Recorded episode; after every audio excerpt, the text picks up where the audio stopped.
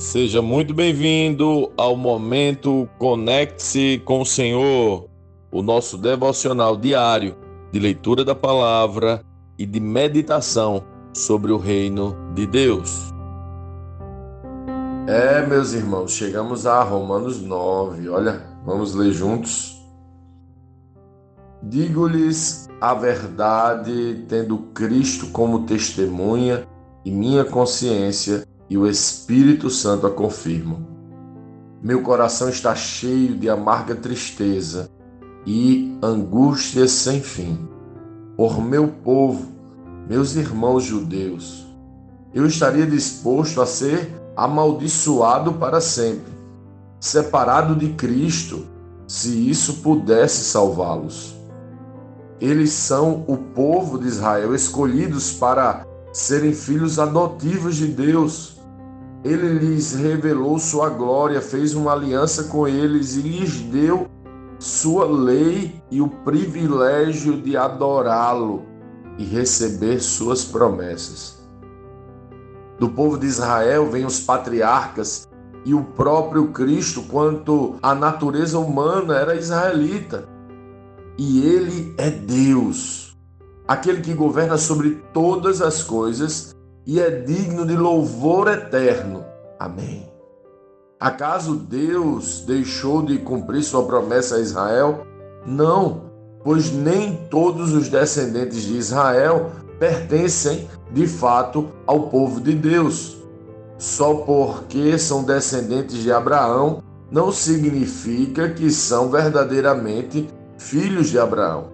Pois as Escrituras dizem: Isaac é o filho de quem depende a sua descendência. Isso significa que os descendentes físicos de Abraão não são necessariamente filhos de Deus. Apenas filhos da promessa são considerados filhos de Abraão, pois Deus havia prometido: voltarei por esta época e Sara terá um filho. Esse fato não é único também Rebeca ficou grávida de nosso antepassado Isaac e deu à luz gêmeos. Antes deles nascerem, porém, antes mesmo de terem feito qualquer coisa boa ou má, ela recebeu uma mensagem de Deus. Essa mensagem mostra que Deus escolhe as pessoas conforme os propósitos dele e as chama sem levar em conta as obras que praticam.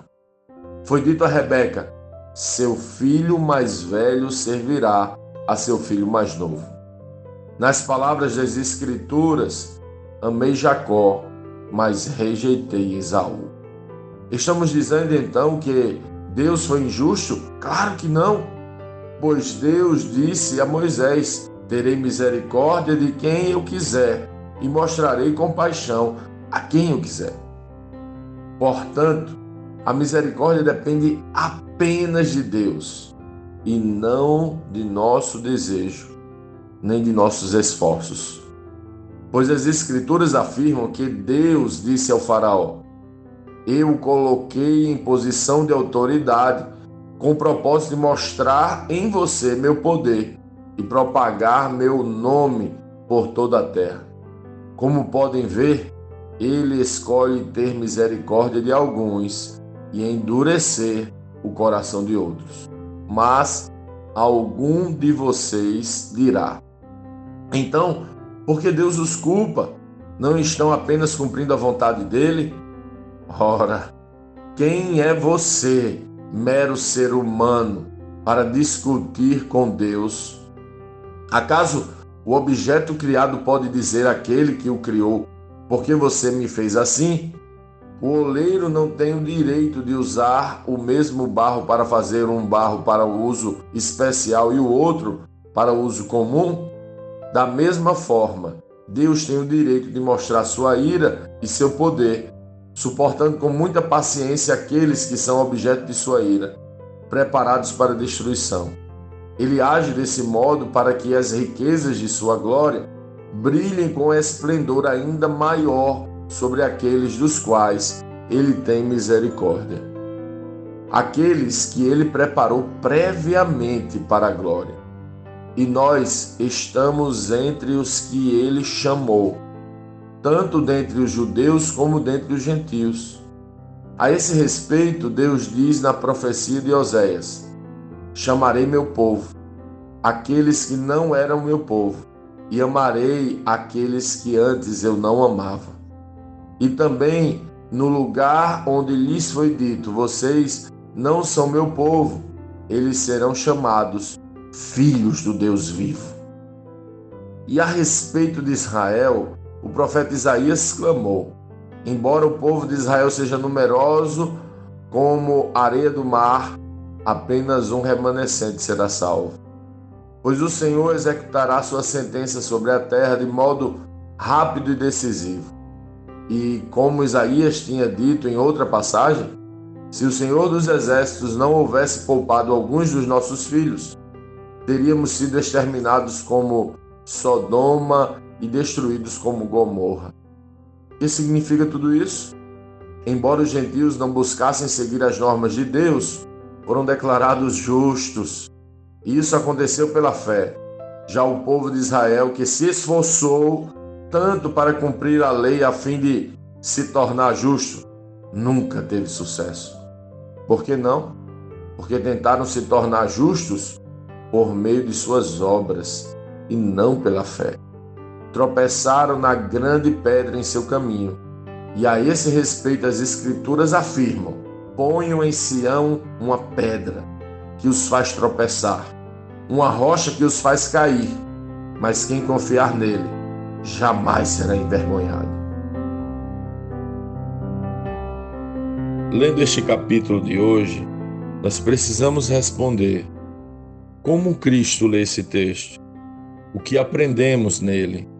E que aplicações práticas esse texto deve trazer para as nossas vidas?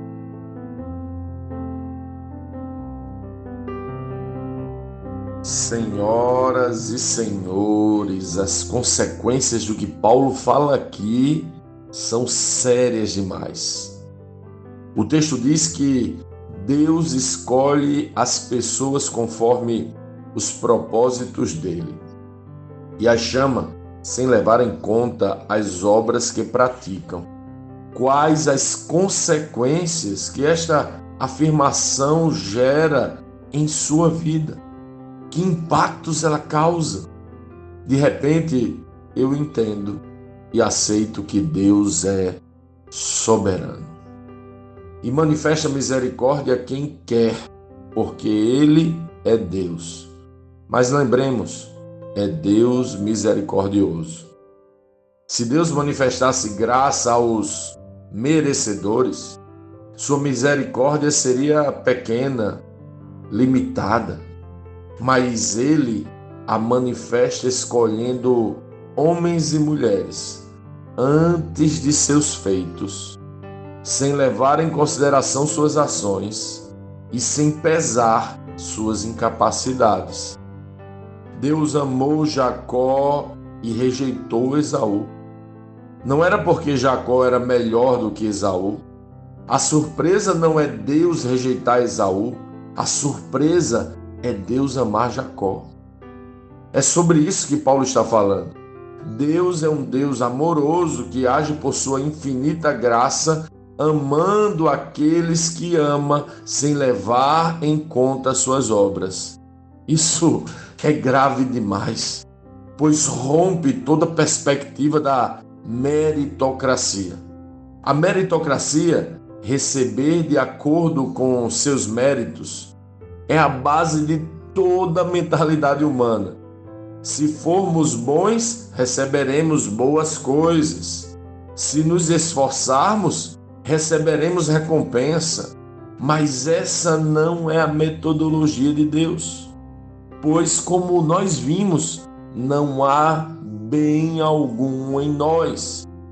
Então, antes que pensemos que é injusto, o fato é que se Deus fosse utilizar a meritocracia, nenhum de nós estava respirando agora, entende?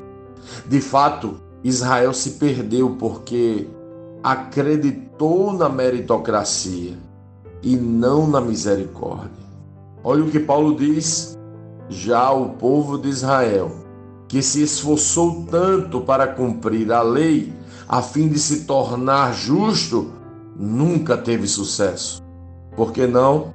Porque tentaram se tornar justos por meio de suas obras e não pela fé. Você tem expectativas de se tornar justo por suas obras, por sua força, pelo seu esforço, ou crer que a misericórdia manifestada em Cristo atingiu você e de forma surpreendente ele te amou e te fez seu filho.